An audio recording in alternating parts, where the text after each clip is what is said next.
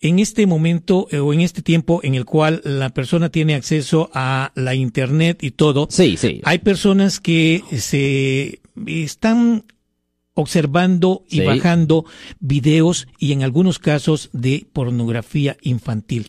Si estas personas son agarradas y acusadas de la posesión de este tipo de video, ¿a qué cargos se exponen? Well, um, primero, a mí, e- es obviamente el cargo es por posesión de pornografía infantil. La mera posesión de pornografía infantil es un delito grave, es un delito mayor que conlleva una pena potencial de hasta cinco años en la prisión estatal, pero no solo eso, pero también pueden presentarle cargos federales ah, separados y, y en la Corte Federal también se enfrentarán a cinco años y esos separados, adicionales, porque es una jurisdicción separada, lo federal versus lo estatal.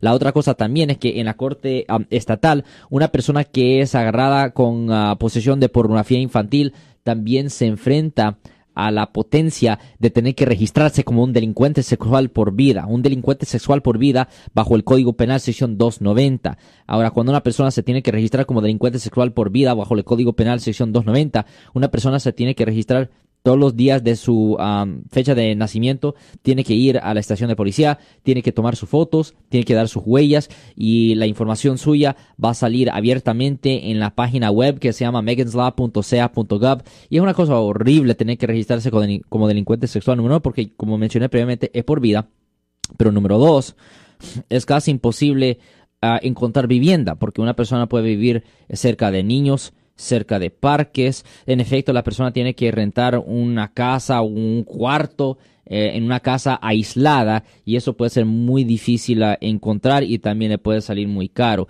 So, no, la posesión de pornografía infantil y olvídese de la distribución, de mandárselo a otra persona, eso es peor, pero siempre de la mera posesión de pornografía infantil ya es un delito grave y también que pues requiere el la potencia de tener que registrarse como delincuente sexual. No lo haga.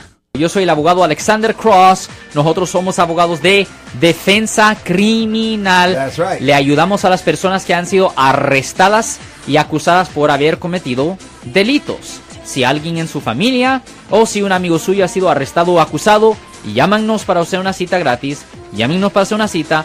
Ese número es el 1-800-530-1800. Estamos aquí en toda la área de la Bahía. 1-800-530-1800. Y como siempre, por casos criminales, casos penales, damos la primera cita gratis en nuestra oficina. Siempre estamos aquí todos los martes y viernes a las 12 y 35 respondiendo a sus preguntas con respecto a los casos penales. Y también nos pueden hacer preguntas en nuestra página de Facebook Live. Doctor Alex, abogado de nuevo, 1-800-530-1800 Marco. Bueno, vamos a llamada telefónica, pero ya fuera.